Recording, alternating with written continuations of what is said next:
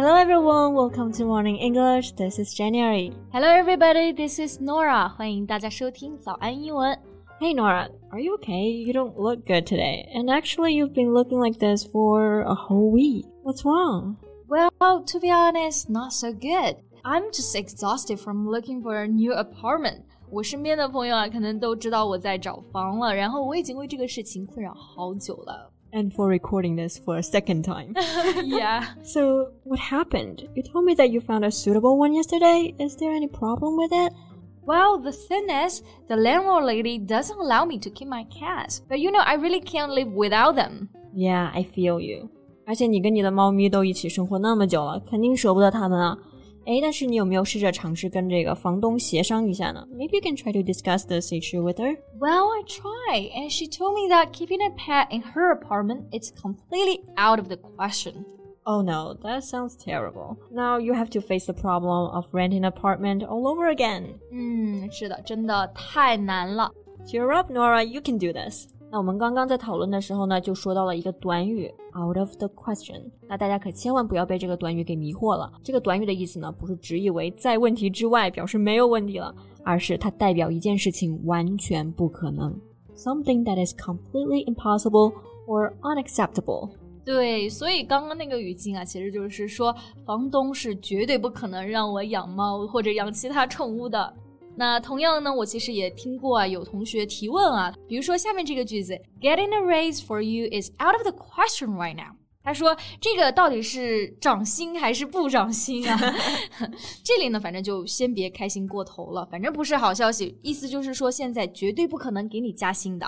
对，然后另外呢，我们刚刚其实在说问题的时候用到了好几个词，有 problem、question and issue。都经常用到，而且很多时候大家在使用的时候又非常容易混淆。对，而且这几个词在工作中又非常常用，被弄错了就很尴尬，不小心的话，老板就可能要找你麻烦了。对，所以呢，我们今天就通过这期节目一起来聊一聊那些常见的一些工作用语吧。在节目的开始，给大家送一个福利。今天给大家限量送出十个我们早安英文王牌会员课程的七天免费体验权限，两千多节早安英文会员课程以及每天一场的中外教直播课，通通可以无限畅听。体验链接放在我们本期节目的 show notes 里面了，请大家自行领取，先到先得。嗯，那回到我们的节目啊，首先呢，关于刚刚讲到的三个问题的英文，我想起一个案例啊，就是上一次我们办公室的 IT 小哥哥帮我解决了一个电脑的问题，然后我和他说 Thank you 的时候，他为了回应我就说了 No question。其实他想说的是 No problem 吧？对，因为 No question 其实是用来表示没有疑问了，毫无疑问。Like I have no question now，就是我现在没有任何问题了。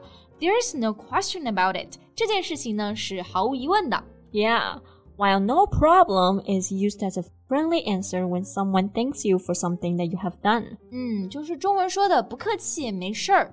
而且 problem 本身这个词嘛，它就是表示那种难以处理的事情或者是麻烦，such as health, family problems, financial problems。 还有就是刚刚在找房中，你问我是不是碰到了什么问题？Is there any problems? Exactly。那像这些情况呢，都不可能用 question 来替代。question 这个单词呢，其实最常见的含义就是表示一个人问的问题。So you usually hear this: ask questions, answer questions. 对，这些都是经常和 question 搭配的动词啦。那最后呢，我们说到 issue 这个单词啊，和前面说到的 problem 是有同样的含义的，也可以表示解决问题。So you can either say solve a problem or solve an issue. Right, but you might use the word issue more often in formal context. For example, when talking about politics or business. 是的，就是聊外交呀，或者是工作问题的时候。 更常会用到 issue，因为会显得更加正式啊。那比如说你们讨论非常重要的议题，the issue of working schedule 工作制度的问题，还有 global issues 全球问题。Yeah，那第二个呢？因为这个词没有那么负面，其实它更多表达的就是一个要被解决的一个问题，没有批评的含义。嗯，那关于工作中啊，我其实自己在学英语的过程中，呃，有一个词感觉到非常困惑，就是 touch base。touch 不是触摸吗？base 是基础。我第一次看到就懵了，加起来 What is that？Yeah, it can be quite confusing if you don't know much about baseball. 嗯，这个短语其实最开始使用的语境是在棒球，所以 base 在这里呢指的是垒。没错，那打棒球的时候呢，通常一个球员会击中球，并跑到每个垒之上，那这样的话才可以得分。嗯 So touch base would be to check in and make sure things were on track and fine. 嗯，所以呢，就是指的简单的和某个人聊一聊，确认核实事情。使用的时候其实就相当于一个动词啦。So for example, I need to touch base with my manager for his okay. Right，那这个句子就是说我需要和我的老板聊一聊，确认他同意。像工作中啊，经常就是需要开一个简短的会呀、啊，或者说说事情的进展呀，就会用到这个短语啦。Yeah, you might also hear your manager say this. Sorry, I haven't got time to talk now. Let's touch base later tonight. 我现在没有时间跟你聊，晚点再联系吧。Yeah, so he didn't want to deep dive into the issue right now. 哎，Norah，那你刚刚就讲到了另外一个表达，嗯哼，deep dive into something。dive 这个动词呢，本来是表示潜水的嘛，deep dive 意思就是说潜的非常的深。那其实这个习语就是表示深入的讨论。 Right. For example, when given a presentation, if you don't want to explain the concept, the point right now, but you will do it a little bit later, you can say, I'll deep dive into each of these topics soon. Yeah，那这个短语呢，既可以做名词，也可以做动词。做名词呢，就是 take or do a deep dive on something。 Yeah. Sometimes your boss might want you to do a deep dive on your main competitors. Exactly。不过说到这里呢，其实我们在很多正式的工作语境里不会用到 boss 这个词，显得没那么正式。更多的会讲到某个人的职位，such as our team leader, our manager, or our E CEO。 yeah. CEO 这个词大家应该很熟悉啊。那它的全称呢就是 Chief Executive Officer。 Yeah, executives are the group of people who run a company，意思就是高管。那要注意这个单词的发音，它的重音在后面的这个字母 e 上面，executives。那总经理直译就是最主要的主管嘛。 right，那其他主要的高管呢，还包括 COO Chief Operating Officer，就是运营总监；CFO Chief Financial Officer，就是财务总监。虽然我一个都不是啊。And altogether, they are called the C-suite. Yeah，那这个单词呢就非常的好记。这个单词呢通常指酒店的套间，而一套高管嘛，指代的就是所有的最高管理层了。嗯，而且我们要注意这个单词的发音，其实跟这个糖果甜蜜的 sweet 这个单词的发音其实是一样的。嗯，就是当高管都挺甜蜜的嘛。so speaking of C-suite, most of the employees may feel nervous when talking to them.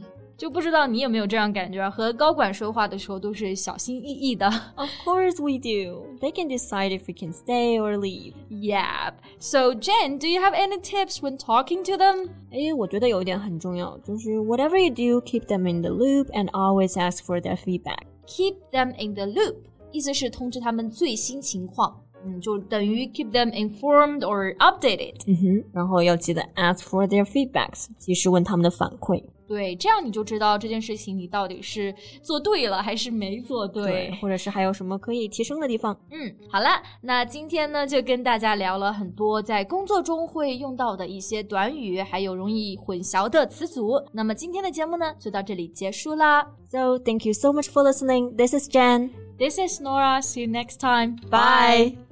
今天的节目就到这里了。如果节目还听得不过瘾的话，也欢迎加入我们的早安英文会员。成为会员，您就可以无限畅听我们每天一场免费的中外教直播课，以及两千多节原创系统课程了。今天我们限量送出十个七天免费试听权限，试听链接放在我们本期节目的 show notes 里了，请大家自行领取，先到先得。This podcast is from Morning English. 学口语就来早安英文。